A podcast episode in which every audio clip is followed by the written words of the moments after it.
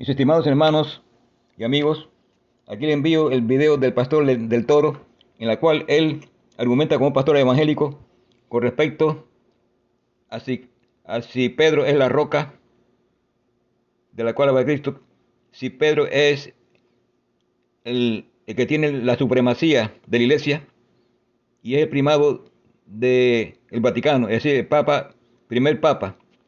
Ese argumento descansa sobre, un tema en el cual un pastor evangélico discute con el toro con respecto a una palabra semántica que ahí este pastor falló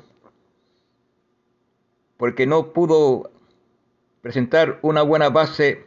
Él presentó una buena base bíblica, pero falló en un argumento de qué cosa es Cefas. Por eso le envío este video junto con esta grabación. Hermanos, busquen allí para comenzar Mateo 16, versos 18 y Juan capítulo 1, verso 42. En Mateo 16, capítulo 16, verso 18, para abreviar, dijo Cristo, mas yo también te digo que tú eres, que tú eres Pedro, Petrus, y sobre esta roca Estoy leyendo la versión del Reino Valera. Y sobre esta roca edificaré mi iglesia. Allí vemos que esta Biblia, por eso digo que ustedes busquen, hermano, una buena Biblia que tenga una buena concordancia como la de Strong. Yo te digo que tú eres Petro, Petros, en original griego. Y sobre esta roca, Petra, edificaré mi iglesia. Así que ahí vamos a ver lo que dice la concordancia Strong. La concordancia Strong, que yo siempre la uso, dice claramente sobre Petros, en el artículo 4074, busquen allí. invito a que busquen una concordancia, concordancia de Strong. Dice concordancia Strong en la 4074, hablando de Petro, que es, que es, que es Petros. Aparentemente, palabra primaria, un pedazo de roca. Y dice abajo, Pedro, un apóstol, Pedro. Así que Pedro significa Petros, un pedazo de roca. Mientras que la palabra Petra, artículo 40, 73, dice femenino de Petros, una masa de roca, peña, piedra, roca, roca viva, acantilado. Así que hay una diferencia esencial entre lo que es Petrus y Petra. Así que cuando Cristo le dijo, tú, tú, eres Petro, tú eres una roca, tú eres un pedazo de roca, y sobre esta roca, eso es sobre mí, sobre esta roca viva, que soy yo,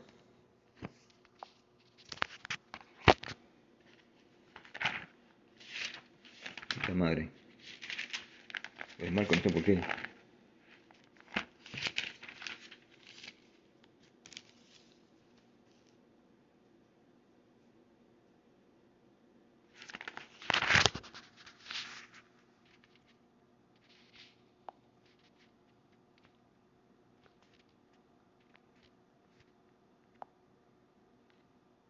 madre. Sobre esta roca viva que soy yo, dijo Cristo, hablándose ahí por inspiración, el autor Mateo usa la palabra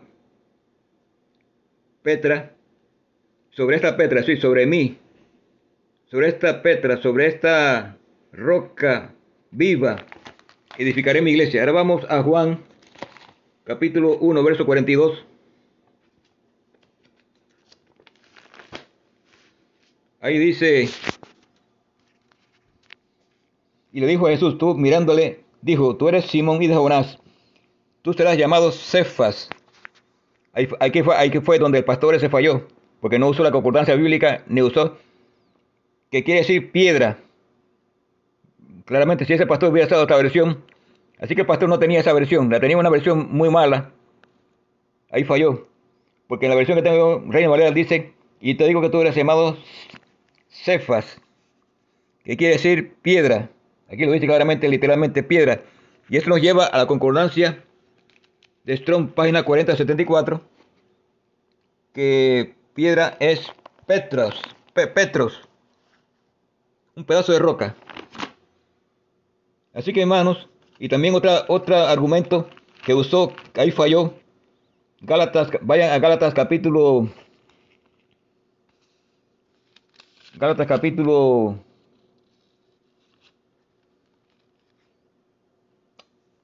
dos, verso 9.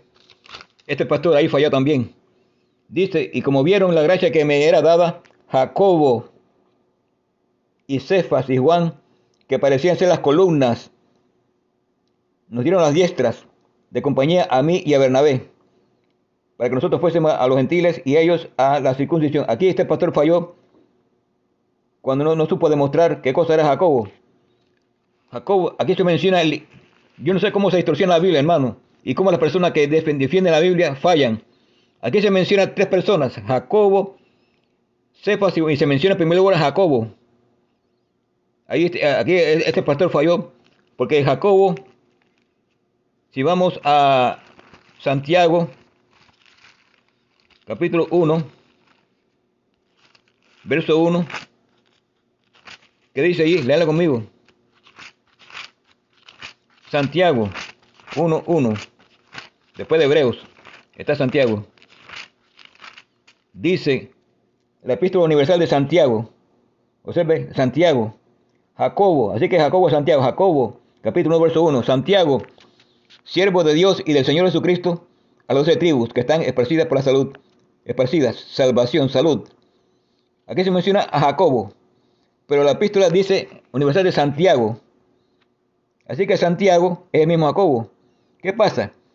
Que Jacobo es una corrupción de, de Santiago. Jacob, Jacobo, San Jacob. Observe cómo se corrompe. Este pastor no, pudo demostrar eso porque no tenía conocimiento del lenguaje. Porque la palabra Santiago es una corrupción de San Jacob. Jacob, uno de los hijos de Abraham, Isaac y Jacob. Isaac y Jacob. Aquí este Jacob es una, una corrupción de San, porque todos los los católicos llaman a todos santos. Así que a, San, a, a, Jacob, le pusieron San Jacob. San Jacob. Y, la corrupción se, se, quedó entonces en Santiago, que, es una corrupción de San Jacob. Pero el nombre es Jacob.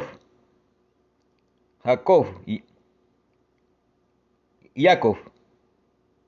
Uno de los hijos de Abraham y un hombre muy famoso y muy eh, reputado en el Antiguo Testamento, uno de los discípulos, uno de los hijos de Abraham. Y así este personaje que aparece en Gálatas, capítulo 2, verso 9, era el que tenía la primacía de la iglesia. Pueden buscarlo allá en el libro de los Hechos, donde aparece Jacobo como uno de las, como el que dirigía la iglesia en Jerusalén. Jacobo aparece anotablemente, esto lo digo a ustedes para que investiguen. Ahora en Gálatas, el mismo libro de Gálatas habla de, el apóstol Pablo habla de un detalle, con el cual termino. Habla de otro evangelio. Dice, evangelio a los Gálatas. Gálatas los Gálatas eran eran gentiles. Dice el apóstol Pablo en Gálatas capítulo 1, versos 6 al 9, estoy maravillado de que tan pronto hayan pasado del que os llamó a la gracia de Cristo a otro evangelio. No que haya otro, sino que hay algunos que os inquietan y quieren pervertir el evangelio de Jesucristo. Mas aún si nosotros o, o un ángel del cielo os anunciare otro evangelio, del que hemos anunciado sea anatema. Repito, como antes he dicho, digo otra vez, si alguno os anuncia otro evangelio del que hemos recibido sea anatema. Importante eso. Así que anatema es, cualquier otro evangelio, otra persona que venga con una creencia diferente a la que está especificada con un así dice Jehová.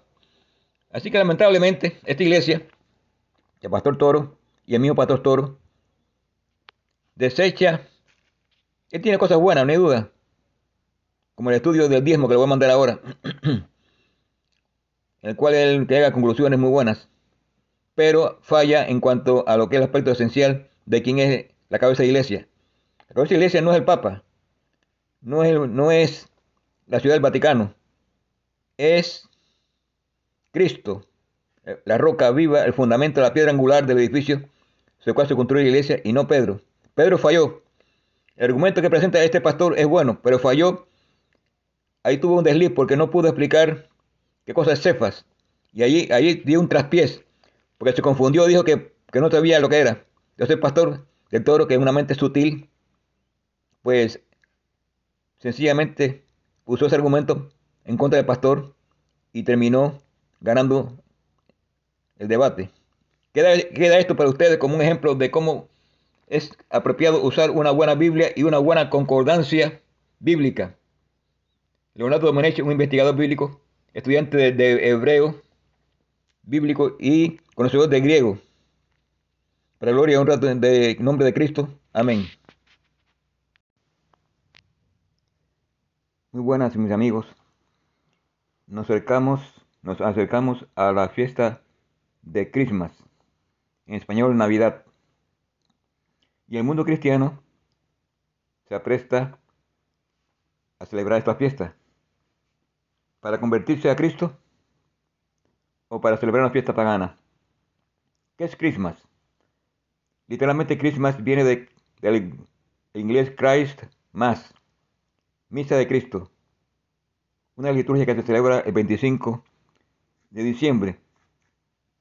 Y como es natural en la internet, pues circulan las películas, programas alusivos a Christmas y todo es regalos, fiestas, pero el Espíritu de Cristo está muy lejos del mundo cristiano. ¿Y qué hay de usted, hermano adventista? ¿Usted está listo para celebrar, para convertirse a Cristo? ¿O seguir las fiestas mundanas?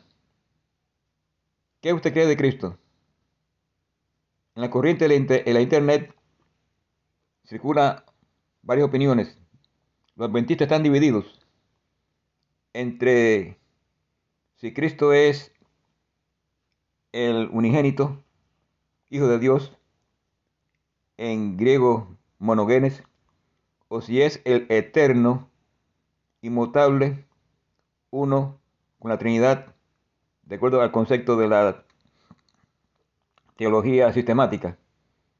Así que, como yo dije en el libro La Venida del Consolador de Leroy Frum, este, yo lo, lo voy a repetir en la página 47, él dice, es, él cita de Deuteronomio 6.4, que dice en hebreo, Shema Israel, oye Israel, Yahvé Eloheinu, Jehová nuestro Dios, Yahvé Ehad. Jehová es uno. Sin embargo, él cita esa cita de Deuteronomio 6.4 y dice, pero hay tres personas en la, en la deidad. Así que él usa el texto de Deuteronomio 6.4, pero dice, pero hay tres personas en la deidad, lo cual, es una, lo cual yo considero una burla de la teología sistemática, porque creemos que hay tres o no creemos. Así que en esencia, él no cree, simple y llanamente, voy a ponerlo así, él no cree la teología sistemática y todos aquellos que siguen este, este tema no creen en la palabra de Dios. Y usted que me oye, que es adventista, usted debe entender claramente que usted cuando dice que hay tres es que usted no cree en la palabra de Dios. Porque lea otra vez Deuteronomio 6.4. ¿Qué dice? Que hay tres, que dice, ¿cuánto dice que hay ahí? Y lea 1 Corintios 8:6. Porque nosotros creemos en un Padre, un solo Padre y un Señor Jesucristo. Listo. Así que hermano, usted cree o no cree. Lamentablemente usted no cree. Usted sencillamente sigue una corriente que usted mismo no sabe ni dónde va a parar.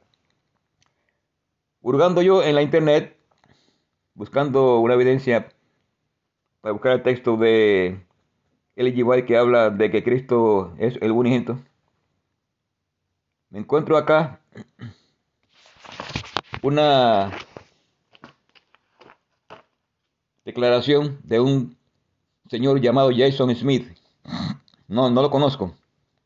Nunca jamás lo he visto. Pero su reporte o su escrito basado en el texto de Ellen G. White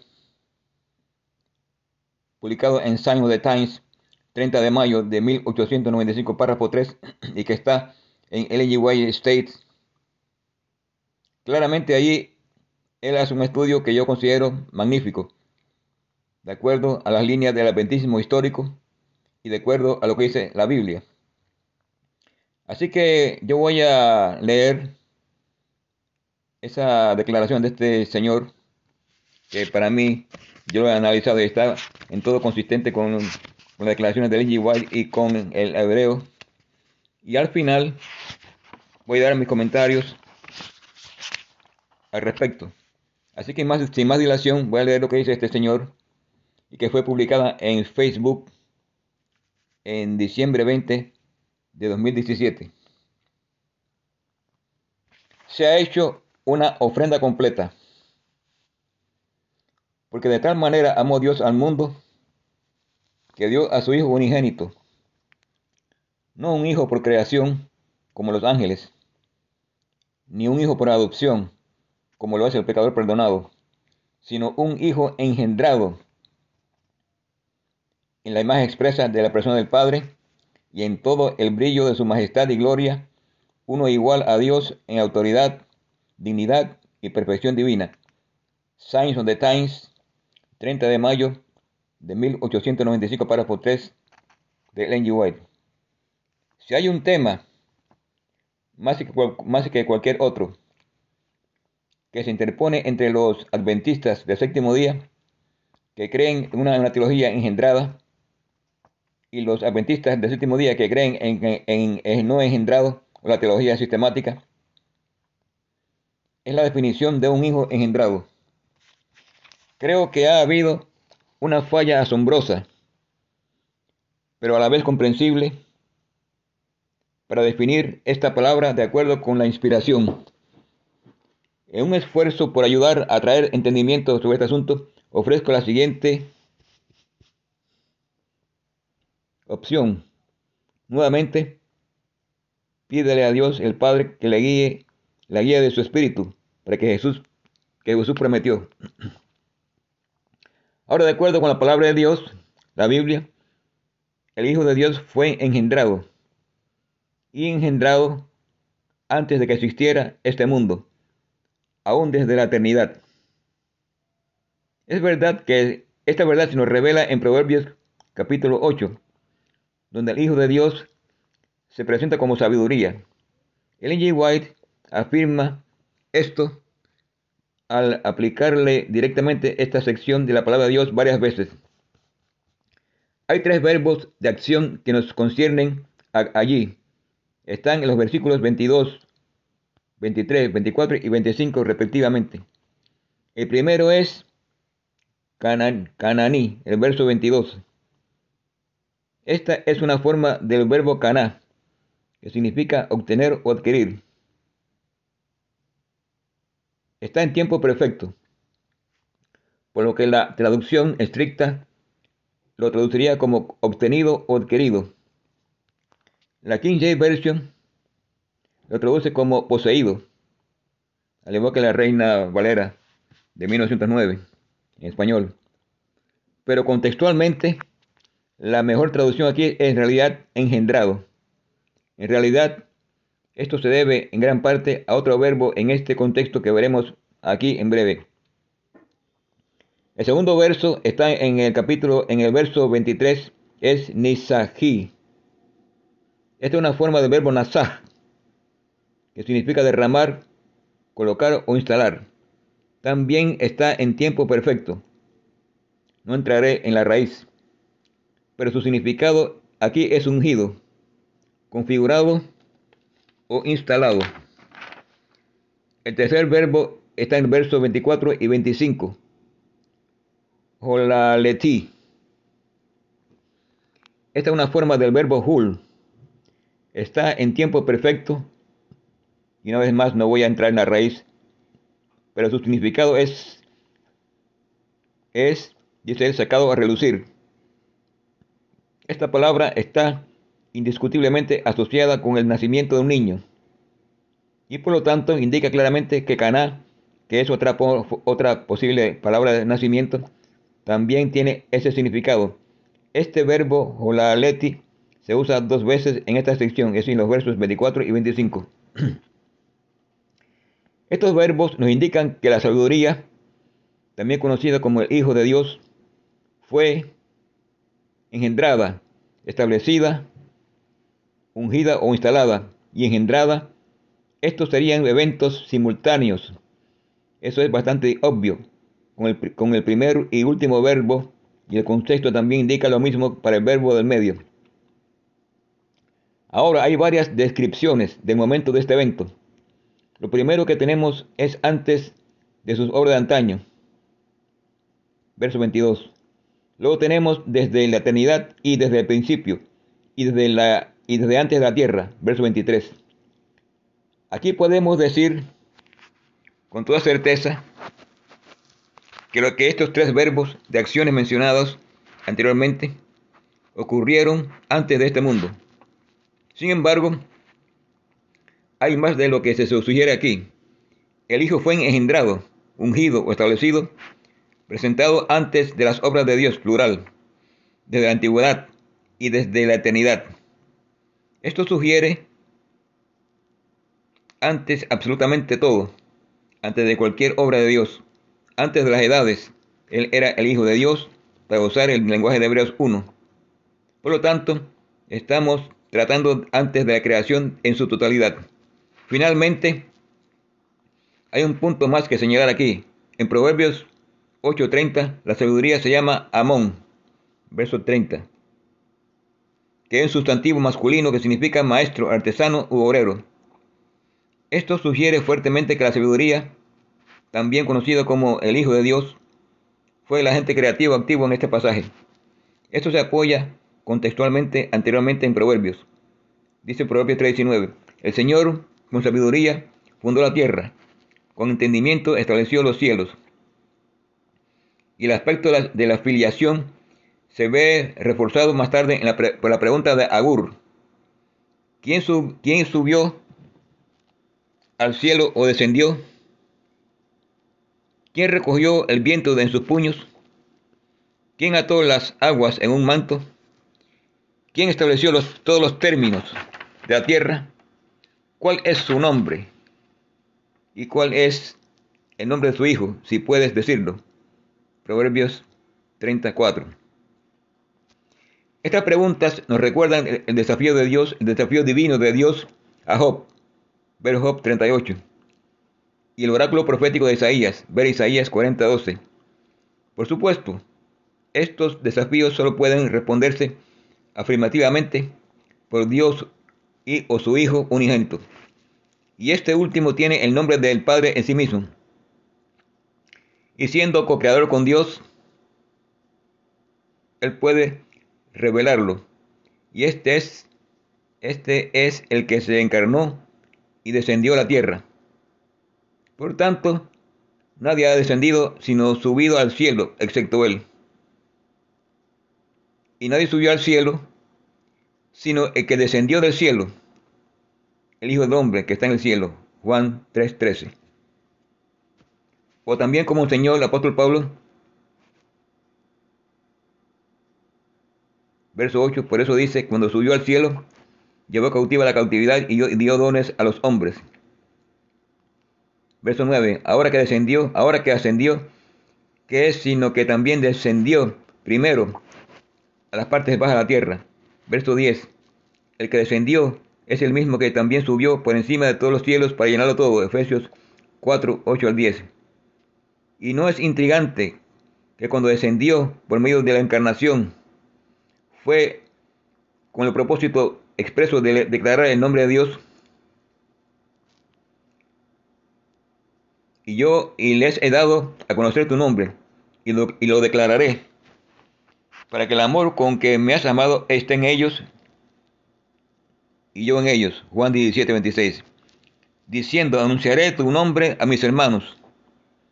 En medio de la iglesia te cantaré alabanzas. Hebreos 2.12. Maravilloso, magnífico, Hijo de Dios, aquel en quien está el nombre de Dios, vino a declararlo. El hijo, el hijo unigénito vino a reunir a todos los que deseaban ser hijos por adopción. De todos modos, me estoy refiriendo, me estoy saliendo un poco del tema. El punto más destacado aquí, él continúa, para este artículo, es que tenemos evidencia bíblica de un hijo preencarnado, engendrado, establecido y dado a luz antes de cualquier obra de creación, como el maestro artesano de la creación. Por lo tanto, tenemos una buena razón bíblica para ver esto como un tipo de evento diferente de cualquiera obra creativa de Dios. Ahora, algunos cuestionarán esto, aunque creo que es imposible que alguien refute que es una posibilidad bíblica viable, con el argumento de que si el Hijo es engendrado, esto significa que fue creado. Al hacer, al hacer frente a esa objeción, pasamos ahora primero a las palabras del Espíritu de profecía se ha hecho una ofrenda completa. Porque de tal manera amó Dios al mundo que dio a su Hijo unigénito. No un hijo por creación, como lo fueron los ángeles, ni un hijo por adopción, como lo es el pecador perdonado, sino un hijo engendrado en la imagen expresa de la persona del Padre, y en todo el resplandor de su majestad y gloria uno igual a Dios en autoridad, dignidad y perfección divina. En él habitaba corporalmente toda la plenitud de la deidad. El Watt, Signs of the Times, 30 de mayo de 1895, párrafo 3. Aquí vemos una diferenciación explícita entre ser un hijo por creación o ser un hijo por adopción. Ambos son sucesos literales. Y ser un hijo engendrado a la imagen expresa de la persona del Padre y en todo el brillo de su majestad y gloria. Por cierto, cuando se trata de esta cita, preste atención cuando la gente la cite. Ha sido mi experiencia que a veces la gente omite el aspecto clave de, abro paréntesis todo, cierro paréntesis, el brillo. Creo que, hacer, creo que hacen esto porque esta parte no encaja bien con la encarnación. También el uso de este lenguaje de abra comillas, no ser un hijo creación, por creación como los ángeles, cierro comillas, para describir al Hijo de Dios cuando se convirtió en una creación parece un poco extraño. Y finalmente, este es un punto poderoso. El lenguaje de esta cita es en realidad tomado de los pioneros adventistas del séptimo día. Según esto, Jesucristo es engendrado por Dios, en un sentido que ningún otro ser es. De lo contrario, no podría ser su hijo, unigénito. Los ángeles son llamados hijos de Dios y también los hombres justos, pero Cristo es su hijo en sentido superior, en una relación más cercana que cualquiera de estos. Dios hizo hombres y ángeles de materiales creados, materiales ya creados. Él es el autor de su existencia, su creador y por tanto su Padre, pero Jesucristo fue engendrado de la propia sustancia del Padre. Él no fue creado de material como, hicieron como fueron los ángeles y otras criaturas. Él es verdadera y enfáticamente el Hijo de Dios, al cual, al igual que yo soy el Hijo de mi Padre. Esto parecerá más claro a medida que, avancemos. Cita de M. D. M. Conrad, Rivian Herald, 18 de junio de 1867. Un hijo siempre toma legítimamente el nombre del Padre y Cristo, como el unigénito Hijo de Dios, tiene legítimamente el mismo nombre. Un hijo también es en mayor o menor grado una reproducción del Padre. Él tiene, hasta cierto punto, los rasgos y características personales de su Padre. no perfectamente porque no hay una reproducción perfecta entre la humanidad, pero no hay, pero no hay imperfección en Dios, ni en ninguna de sus obras, por lo que Cristo es la imagen expresa de la persona del Padre, Hebreos 1.3. Como Hijo de Dios, autoexistente, tiene por naturaleza todos los atributos de la deidad. Es cierto que hay muchos hijos de Dios, pero Cristo es, abro comillas, unigénito Hijo de Dios, cierro comillas, y por lo tanto, el Hijo de Dios en un sentido en el que ningún otro ser jamás fue ni podrá serlo jamás. Los ángeles de Dios, los ángeles son hijos de Dios. Dios, como lo fue Adán, Job 38.7, Lucas 3.38, por creación. Los cristianos son hijos de Dios por adopción, Romanos 8.18, 14.15. Pero Cristo es el Hijo de Dios por nacimiento, escribió Wagner en su obra Cristo de su justicia, página 12, del año 1890. Si la señora White estuviera tratando de enseñar de una manera diferente a los pioneros adventistas del séptimo día, aquí realmente no podría haber elegido un lenguaje más confuso para lograr ese propósito. Pero si por otro lado ella estaba tratando de enseñar lo que él en su preexistencia fue un hijo engendrado y no un hijo creado en armonía con los pioneros adventistas del séptimo día, entonces ella realmente no podría haber elegido un lenguaje más apropiado. Por favor, piénsalo, piénsalo amigos. Es una tradición popular en el adventismo hoy en día decir que el White enseñó el no engendrar. Pero ¿dónde lo hace? Una sola declaración como el Hijo Divino de Dios no fue engendrado o Jesús nunca fue engendrado antes de su humanidad resolvería el problema de manera concluyente, pero no se da nunca tal declaración. En cambio leemos muchas declaraciones que parecen sugerir un engendro preencarnado para el Hijo. Eso es extraño. ¿No diría usted que, no diría usted el profeta que supuestamente llevó a la iglesia al no engendrado?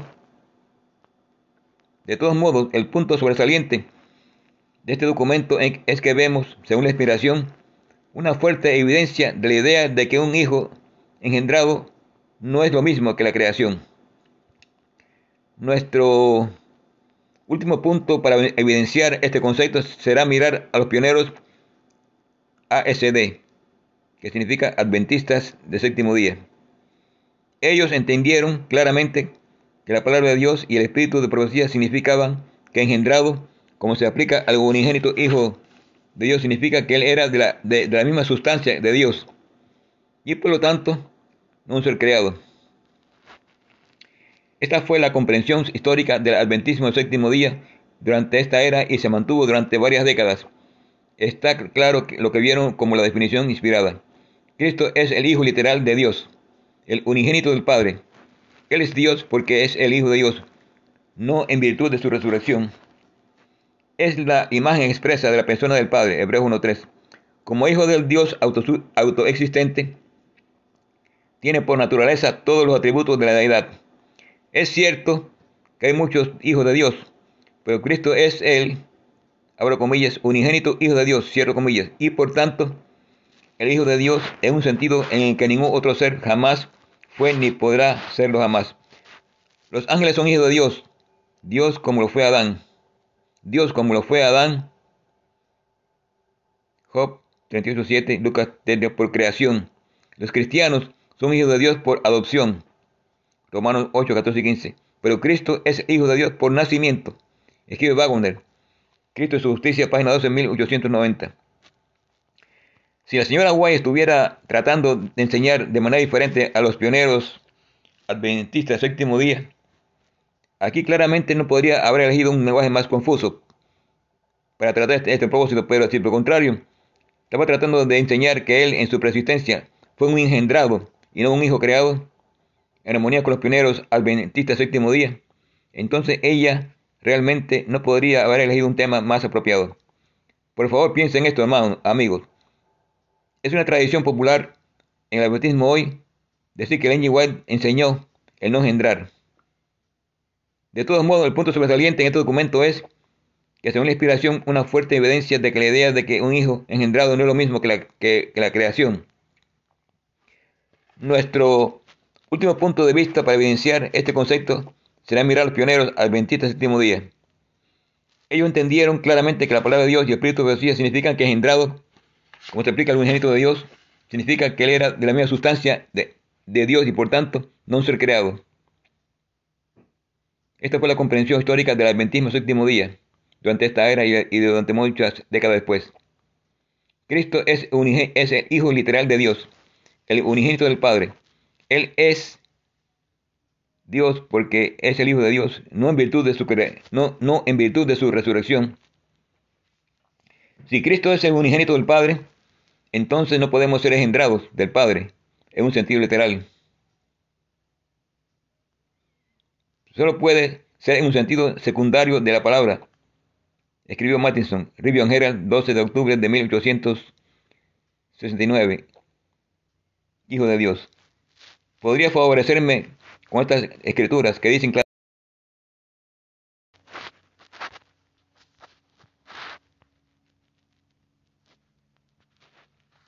creado alguna vez? Creen por el contrario que fue engendrado por el Padre y que puede ser llamado Dios y adorado como, tal, escribió Blair John, pregunta número 86, Review Herald, 17 de abril de 1883. Fue engendrado, no creado. Él es la sustancia del Padre, de modo que en su misma naturaleza es Dios, y como eso está, es así, agradó al Padre que en él habitase toda plenitud, escribe Wagner, de the Times, 8 de abril de 1889. Las escrituras en ninguna parte hablan de Cristo como un ser creado, sino que, por el contrario, declaran claramente que fue engendrado el Padre. Escribe Uriah Smith, Daniel Apocalipsis, página 430.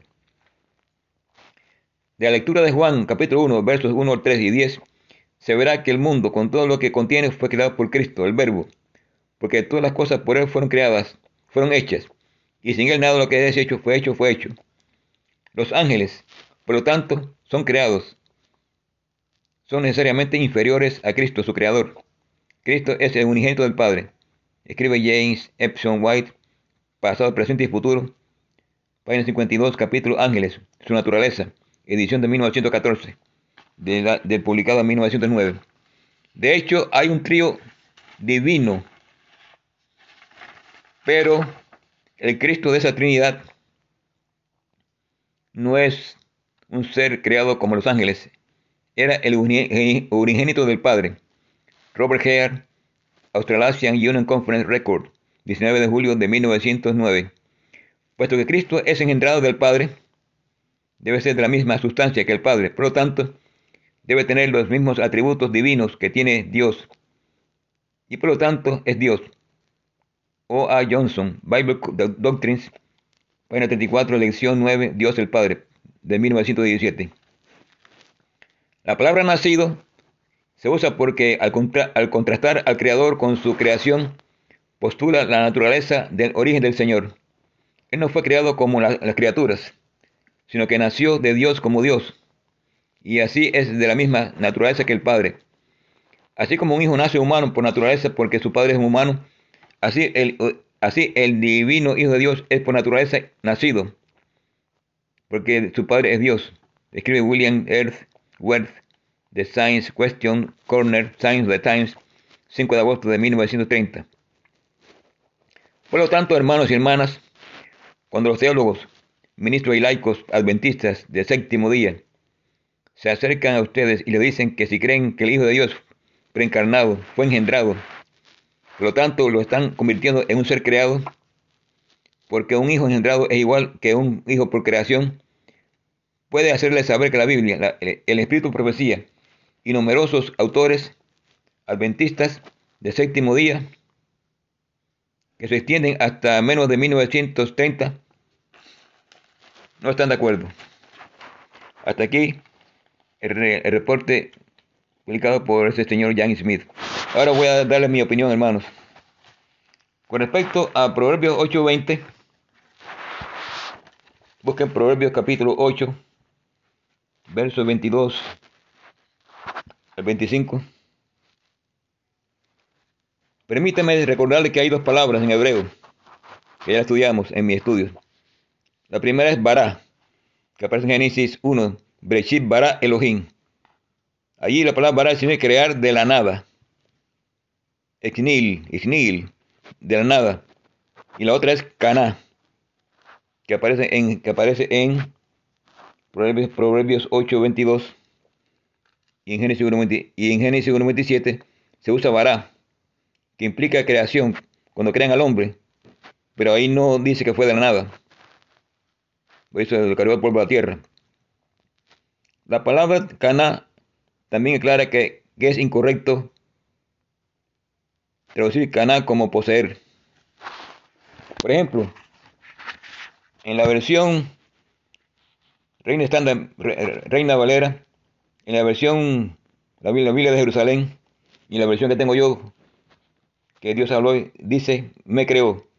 Y también la Septuaginta, dice, etice mi, me creó. Ahora note que la versión Septuaginta, hecha por algunos siglos antes de que existiera un solo cristiano, traduce la palabra caniní como me creó. los traductores judíos que produjeron la Septuaginta estaban al tanto de que la palabra caná significa crear y poseer, y no poseer. Acá, si ustedes leen en la versión de Dios habla hoy, allí el verbo cananí en el verso 22 dice creó. Y eso está consistente con lo que dice la concordancia de Strong, que habla de Caná, en el artículo 70 69, dice claramente, primera raíz, crear. Primera acepción. Segunda excepción, adquirir un campo, comprar, ganar, poseer, recobrar, rescatar. Así que con toda razón, la versión de Dios habla hoy y las otras versiones usan la palabra me creó, como está en Proverbios 8, 22, que dice me creó. En el verso 23, me formó o me ungió. En el verso 24, me engendró. Usa la palabra me engendró, que es de el verbo Jolaleti, de forma de verbo hul, que aparece en la, en la concordancia de Strong continuamente. Allí, en la artículo 2342, aparece aquí. Todo lo que tenga la concordancia, buscan en el mono, usen la concordancia Strong que está en español para verificar y confirmar la palabra de Dios. Allí, por tanto, si analizan Proverbios 8, 22 a los 25, verán claramente que hay suficientes razones para llegar a la conclusión de que la forma creada que aparece en verso 22 en el contexto es porque hay que buscar no solamente la palabra en hebreo, sino el contexto general de la expresión en hebreo, que es engendró. Por lo tanto, llegada a la conclusión de que la mensajera de Dios, Ellen G. White, no conocía hebreo, pero fue inspirada por Dios. Y aquí ella concluye que Cristo fue engendrado, de acuerdo a la expresión que aparece en Juan 3.16 que es monogenes. Con respecto a monogenes, como hemos estudiado, los adventistas rechazan Juan 3.16 como monogenes, como que fue el unigénito, y aceptan y, lo traducen de acuerdo a la Reina Standard Version revisada, only son, único hijo. Pero no hay, hay una gran diferencia entre unigénito y único hijo. El unigénito es engendrado, uno engendrado en la versión de Concordancia de Strong, monogenes, artículo 34-39, dice monogenes, uno, único hijo, eh, dice uno engendrado, único engendrado, de monos, uno, y nos engendrar, llegar a ser, dice aquí, unigénito. Entonces dice en el, en el escrito de Juan, usada solo con respecto a hologos, el logos, el verbo, el, el Hijo unigénito de Dios, en el sentido más elevado como el único que conoce y revela la esencia del Padre. Y usa acá Juan 1, versos 14 y 18, Juan capítulo 3, versos 16 y 18, y primera de Juan 4, 9. Eso es interesante. Así que todos estos versos indican que Cristo es engendrado del Padre o por el Padre. Interesante. Así que engendrado, ¿cómo fue engendrado por el Padre? Tiene que ser como este autor que hemos leído, claro, de la misma naturaleza, sin entrar en detalles, porque es un misterio, pero al ser, engendrado, que es la palabra correcta que usa Juan, y Juan inspirado, Juan usa la palabra monogenes, único hijo, unigénito, engendrado. Por tanto, está ahí declarando que Cristo fue engendrado. Y ya lo vemos en Proverbios 8, 22, 25. Así que ese es el contexto que quería dejarles. Que el hebreo consistentemente confirma la palabra de Elijah de que Cristo fue engendrado. Y no es eterno. Porque el concepto que tiene la teología, teología sistemática es que Cristo es engendrado pero ¿cómo? Eternamente. Esa teología de la Trinidad, que Cristo está en un proceso continuo, eterno, engendrado, lo cual no tiene sentido.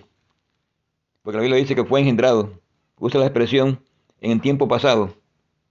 Me formó. Léelo otra vez. Hebreos 8, Proverbios 8.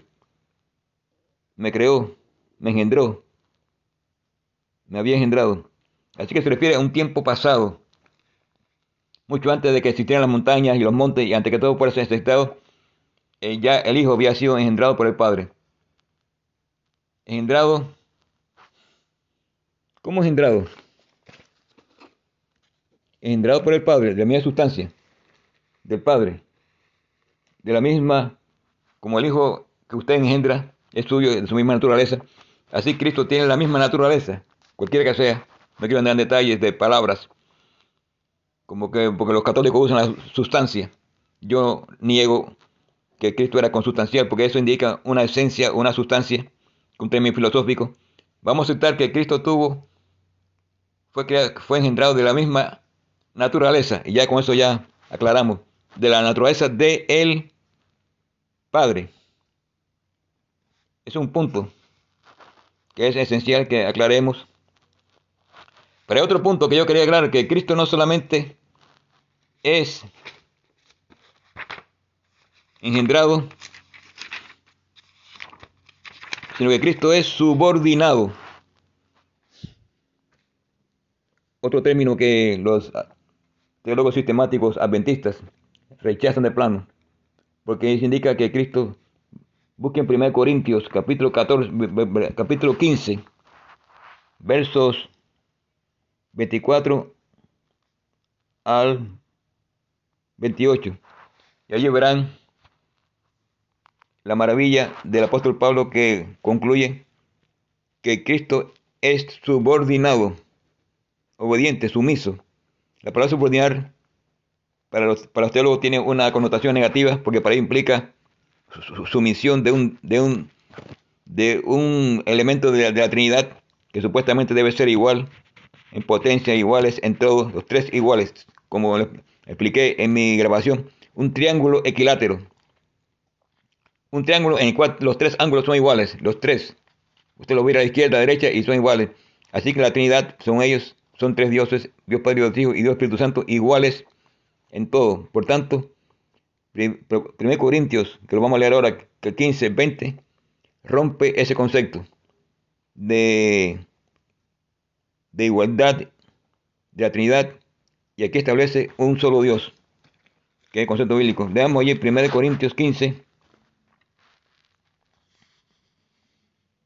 No quiero, no quiero entrar en los detalles de que Cristo ha resucitado. Pues como leemos ahí, como leímos en, el párrafo, dice solamente hay uno que subió al cielo, Cristo, el cual descendió del cielo, que es Cristo. Como dice claramente eh, Juan, capítulo 3 y verso 13. Allí Cristo está hablando, y perdónenme esta digresión, que tiene que ver con el tema, porque estamos hablando de Cristo. Allí vemos que Cristo está hablando con un señor, un teólogo, vamos a llamarle teólogo sistemático, moderno, graduado de, digamos, de Montemorelos, o de Andrews, o de Universidad de Antillas, Nicodemo.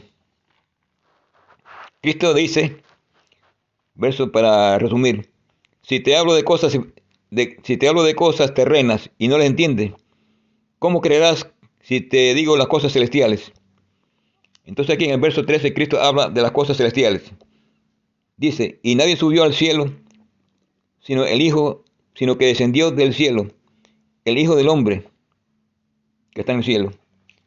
Así que Cristo que estaba en el cielo, que, que, sabía las cosas celestiales, llegó a la conclusión de que solamente hay uno que subió al cielo, no más. No quiero entrar en detalles porque ese no es mi objeto de mi estudio.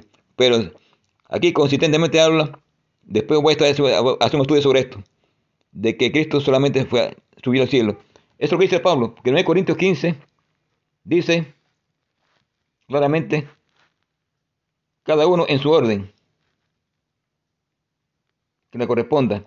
Cristo es las primicias, Cristo en primer lugar. Después, cuando Cristo venga, lo que son suyos en su venida. Entonces vendrá el fin, cuando Cristo derrote a todos los señores, autoridades y poderes y entregue el reino a Dios y al Padre. Verso 25, porque Cristo Cristo tiene que reinar hasta que todos los enemigos estén puestos bajo de sus pies.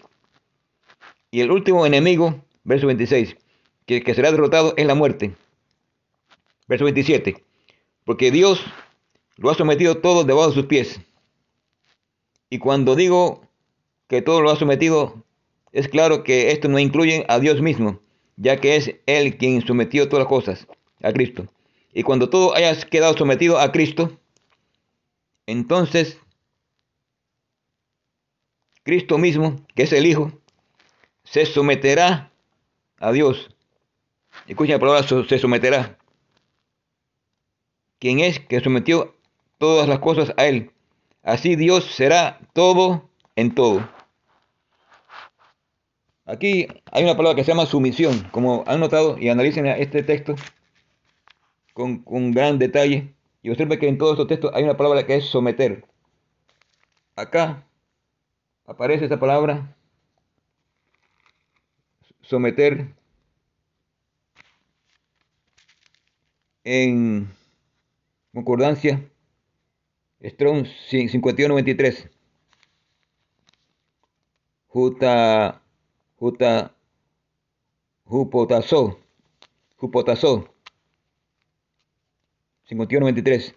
Subordinar. Obedecer. Bajo sometimiento, sujeto, sumiso. Voz activa.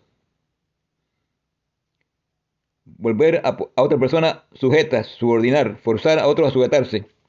Respecto a Cristo, usada una vez sobre Cristo, trayendo todas las cosas bajo su propio control. Filipenses 3:21. Así que en este, en este verso, el apóstol Pablo está hablando que Cristo se sometió al Padre. Y el Padre es, por tanto, no solamente el que engendró al Hijo, sino el que le la potestad. Y el Hijo, por tanto, es engendrado por el Padre. Y el Hijo se somete al Padre. No un sometimiento obligatorio como, como los soldados que se someten y se subordinan a un oficial bajo pena de, castigo militar y se, y se, y se, y se, y si se insubordinan, la insubordinación tiene un castigo, que es una corte militar y el soldado es despedido o fusilado.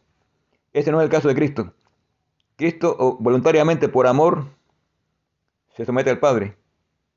Juan 16, que dice, de tal manera amó Dios al mundo, que dio,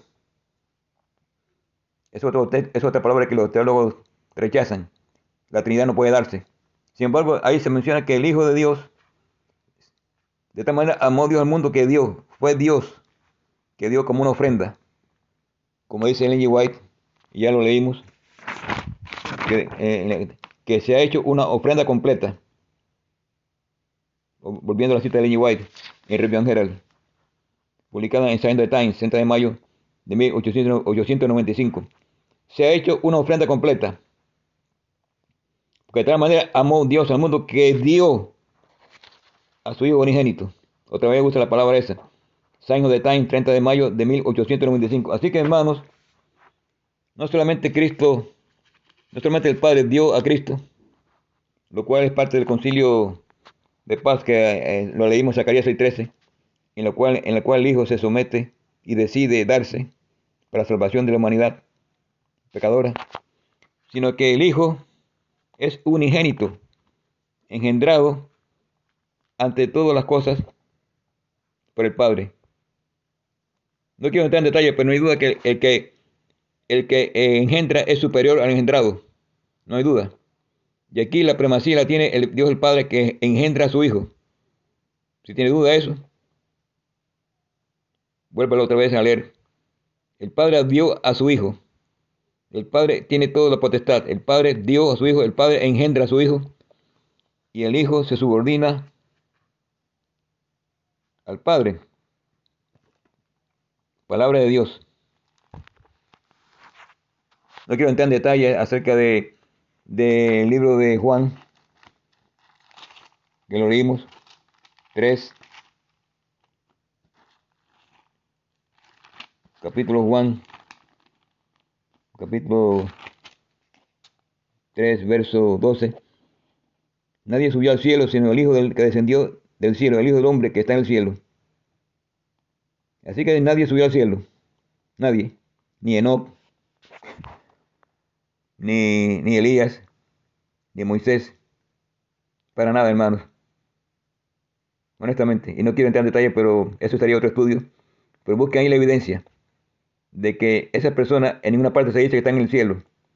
De Enoch se desapareció, como usted desaparece. Y cuando, cuando se desaparece, dice, se, se le llevó la, la muerte. Eh, Elías es un carro de fuego.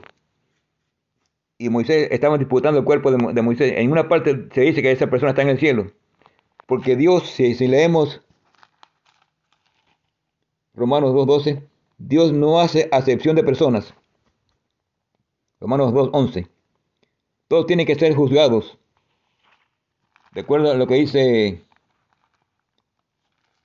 el libro de Primero de Pedro 14, Primero de Pedro capítulo 4, verso 17, porque es hora de comienzo el juicio por la casa de Dios. Ese juicio de los muertos, la casa de Dios. Así que esas personas, por tanto, si subieron al cielo, Dios hizo una acepción de personas. Lo subió ellos primero, sin, sin haber pasado por el juicio. Decir, que ellos no pasaron por el juicio. Ya, ya, son, ya fueron juzgados. Un acto de privilegio, lo cual no creo yo que consiste, es consistente con un Dios creador y que es un juez justo. Porque Dios no hace de persona. Leo otra vez Romanos 2, 2, 3, Romanos capítulo 2, verso 11. Porque no hay excepción de personas para con Dios. Y el contexto está en Deuteronomios 10, 17, Gálatas 2, 6 y Efesios 6, 9. En ese contexto, ahí todos dicen que no hay acepción de personas para con Dios. Dios no hace diferencia entre una persona y otra. Por tanto, si esa persona que antes mencionado subieron al cielo, Dios tuvo una acepción muy especial con ellos.